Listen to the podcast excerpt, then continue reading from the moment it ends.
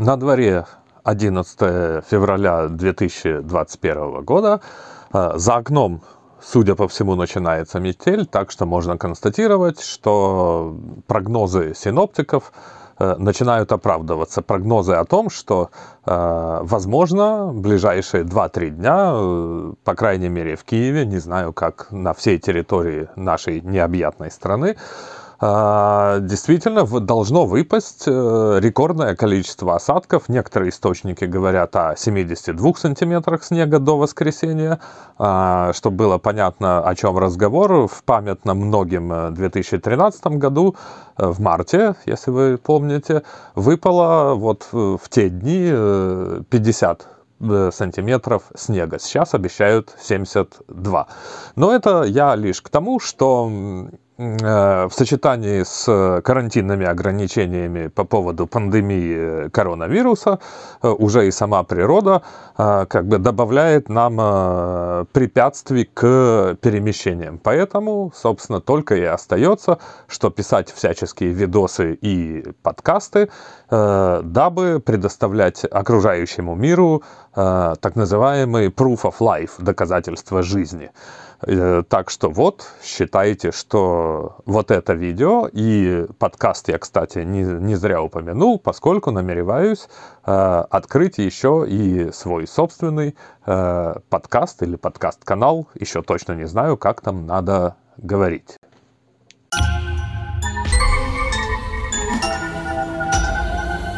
Это мой первый э, выпуск э, в подкасте, который я решил назвать «Папа Каст».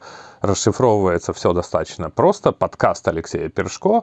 А, собственно, вот э, эта приставочка «каст» отсылает еще также и, собственно, к наполнению этого подкаста, извините за постоянную тавтологию, а, в том смысле, что вот всем известно понятие «кастинг», соответственно, то есть э, процесс подбора актеров или же уже кастинг как э, вот этот подобранный актерский состав.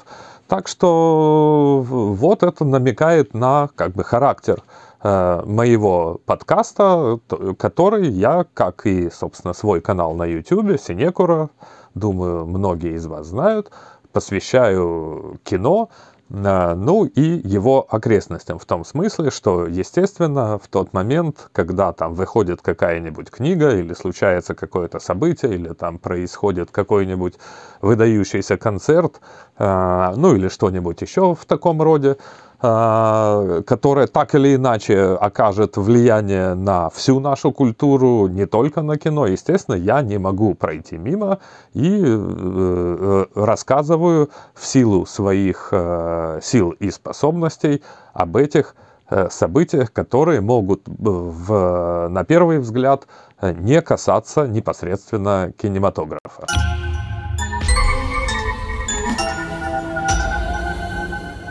Итак, э, поехали. Ну, о чем будет сегодняшний, сегодняшний разговор? Ну, э, о том, что мне кажется, что пришло в очередной раз время, вот за этот уже почти год, который мы проводим с вами э, в той или иной степени ограниченных условиях, поговорить о, так сказать, вот тех тенденциях в кинематографе, как в кинопрокате, так и в кинофестивалях.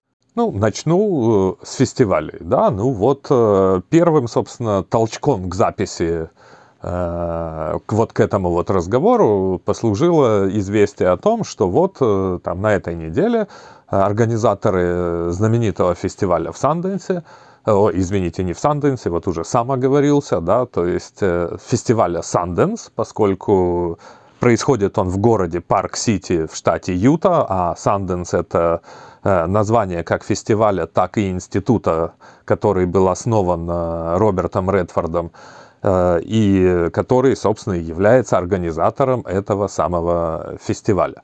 Да, так вот, значит, организаторы фестиваля Sundance бодро рапортовали, что в этом году фестиваль, прошедший в онлайн естественно, собрал э, рекордное количество зрителей. Ну, естественно, в этом нет ничего удивительного, поскольку я так полагаю, что э, и доехать до Парк-Сити в штате Юта достаточно сложно, да и возможности, э, так сказать, логистические и гостиничные у этого места достаточно ограниченные, поэтому, естественно, когда открывается доступ там, к конкурсным просмотрам или вне конкурсным просмотрам на тех или иных условиях, но не выходя из дома, то, естественно, э, как бы количество э, зрителей э, и просмотров предложенных фильмов возрастает, наверное, лавинообразно.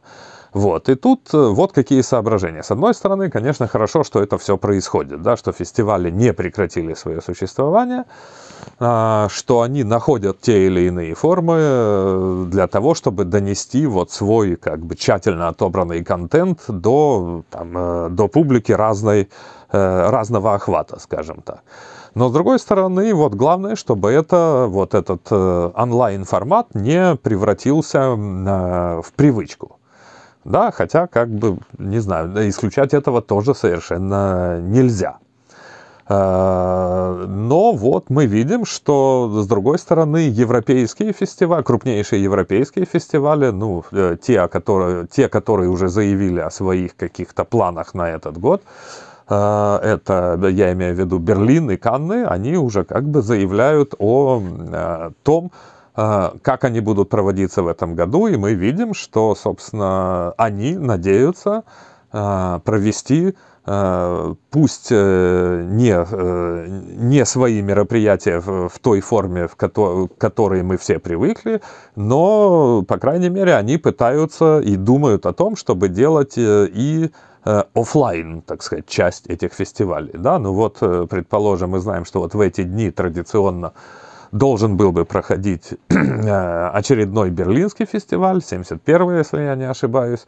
Но в этом году они решили, значит, разбить фестиваль на две части, да, то есть э, онлайн э, для профессионалов, да, которые, где и будут, собственно, показаны как бы кон, различные конкурсные программы, и офлайн, который где-то произойдет, э, да, этот онлайн-часть должна вроде бы произойти с 1 по 5 марта, если я не ошибаюсь, и офлайн часть где-то в начале лета. Вот, ну, в офлайн, я так понимаю, они надеются, что э, э, карантинные ограничения будут так или иначе сниматься или ослабляться, по крайней мере.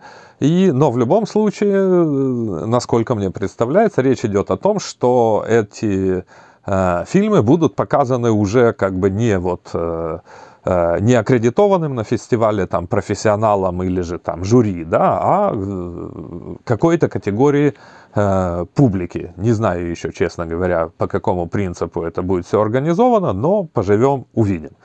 Да, вот Канны говорят, что они тоже перене... ну, они уже заранее заявили, дабы, наверное, где-то попытаться избежать прошлогодней ситуации, когда они там сначала долго тянули с объявлением Э, того, когда же все-таки пройдет фестиваль и в какой форме. Потом переносили его несколько раз после объяв... первоначального объявления. Ну а в итоге, собственно, э, от, от офлайн мероприятия так или иначе отказались и там повезли эти фильмы с, со своим лейблом Selection Officiel там по другим фестивалям, включая там Венецию и другие крупнейшие да, мероприятия подобного рода. Вот. В этом году они уже, значит, сразу говорят, что в мае мы не произойдем. Мы опять-таки э, запустим, надеемся провести мероприятие летом. Э, хотя, с другой стороны, э, да, и в офлайн, собственно, да, то есть летом и в офлайн, ну, хотя вроде бы, если я не ошибаюсь, где-то на этой неделе опять-таки проскакивала информация из уст вроде бы Дэвида Кроненберга, что на самом деле все равно не летом, а где-то чуть ли не в октябре. Ну, наверное, не знаю, почему это прозвучало из уст Кроненберга. Возможно, потому что э, Тири Фримо и организаторы Канского фестиваля, наверное, вели с ним какие-то переговоры по поводу, не знаю, там, членства в жюри или председательства в жюри. Но, наверное, э, уважаемый мэтр что-то знает, но, с другой стороны, не хотелось бы все-таки верить, что, э, что он окажется прав. Ну и, собственно, вот как ни парадоксально, в этой ситуации, ну, нам приходится, наверное, полагаться только на Киевский международный фестиваль э, «Молодость». В том смысле, что если они даже в прошлом году умудрились провести гиб, э, гибридный фестиваль, в том смысле, что была масса офлайн мероприятий, э, вот, то, значит, то будем надеяться, что и в этом году им удастся расширить, если они захотят, конечно, им удастся расширить вот эту самую офлайновую э, часть.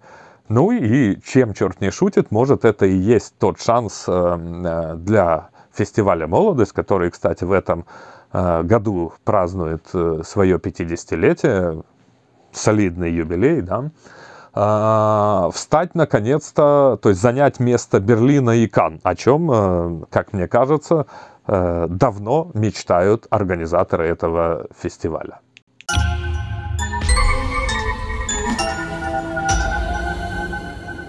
Что касается э, кинопроката, как в Украине, так и мирового, то тут тоже стоит говорить о том, что а, вот эти всяческие э, ограничения на посещение кинотеатров или на вообще их закрытие, да, то есть не войдут в привычку как у дистрибуторов, так и у зрителей. Да?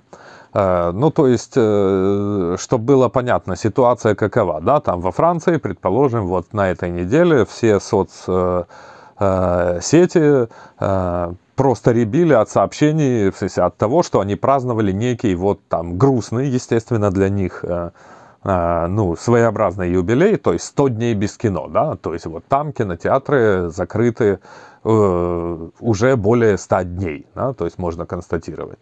В Соединенных Штатах, если я не ошибаюсь, там, по-моему, порядка 65% кинотеатров все-таки закрыты, то есть что-то там все-таки выходит, но вот как бы в весьма ограниченном э, виде, да. Э, ну, у нас мы знаем, да, что вот, э, то есть мы знаем, что вот у нас уже как бы как минимум два викенда э, после вот э, того краткого локдауна кинотеатры работают. А, ну, как бы, когда я говорил о том, что вот эти все эти ограничения и новые практики в э, выпуске фильмов э, не должны войти в привычку. Я имел в виду вот следующее, да, ну, там, я думаю, самый яркий пример – это вот студия Warner, э, которая, как бы, ее дочка, ну, или аффилированная компания, ну, в общем, окей, не будем там закапываться в эти все Э, юридические казусы, да, э, и хитросплетения.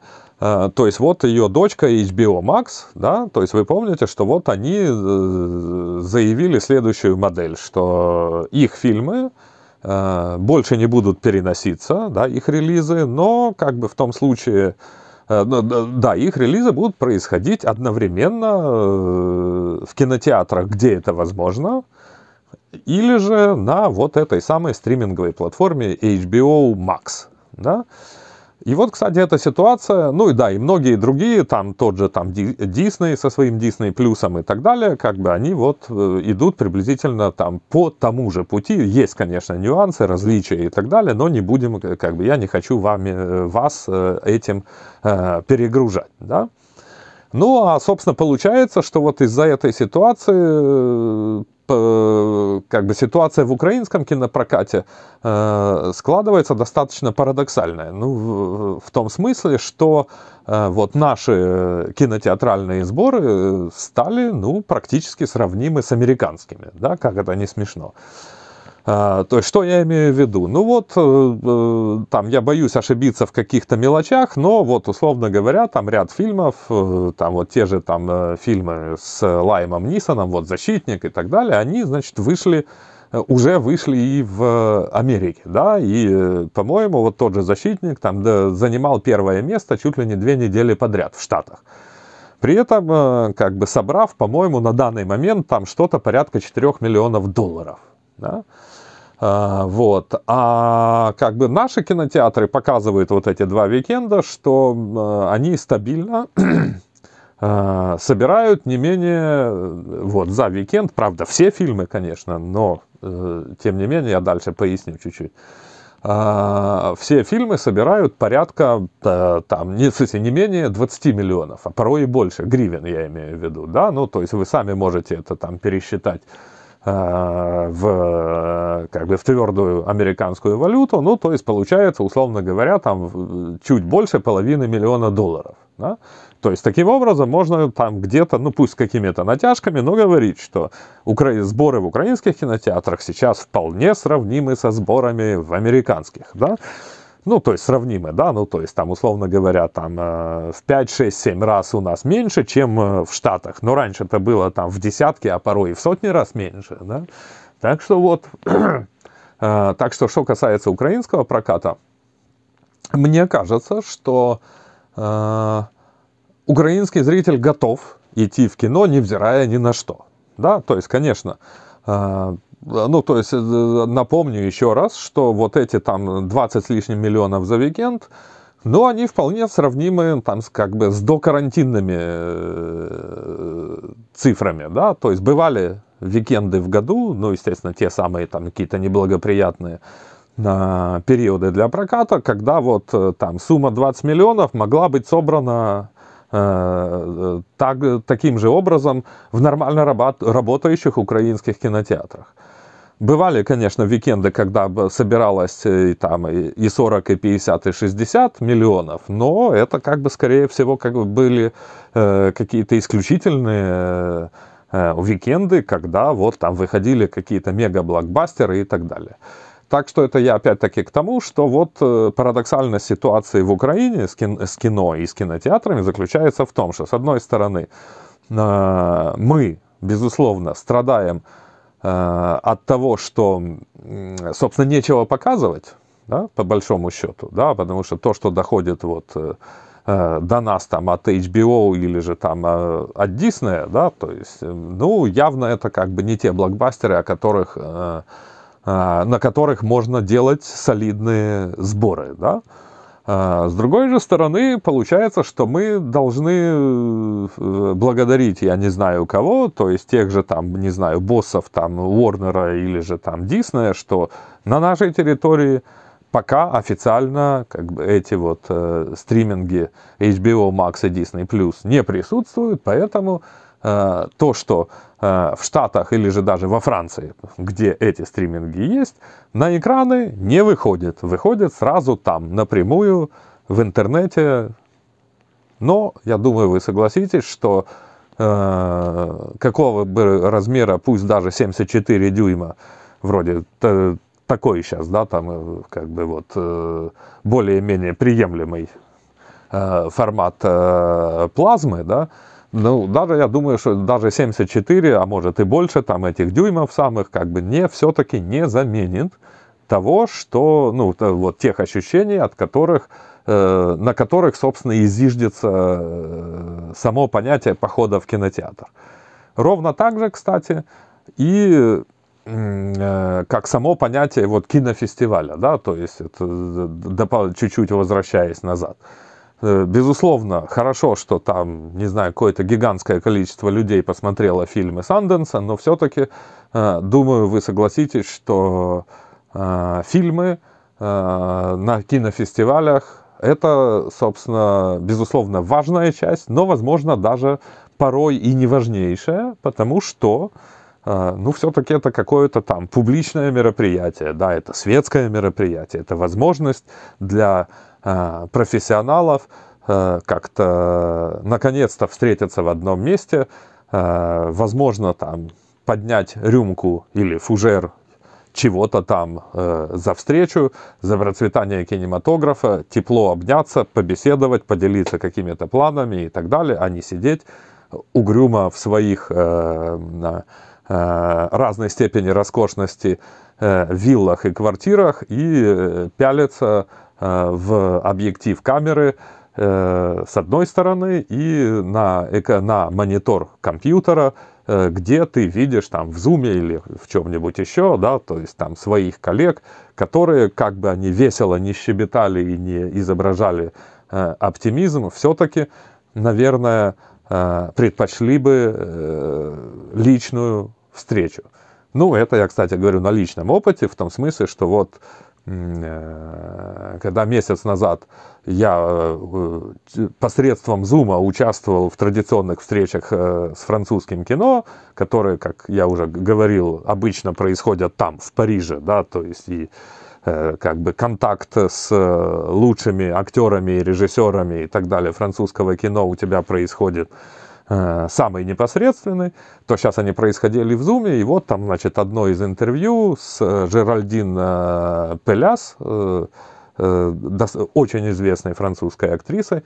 И вот, значит, да, вот идет это интервью, и как-то слово за слово, и в какой-то момент у Жеральдин вырывается фраза «Ой, как, как бы я хотела, чтобы вы сидели вот здесь, в этой же комнате этого же отеля, прямо напротив меня». И тут я с ней полностью согласен.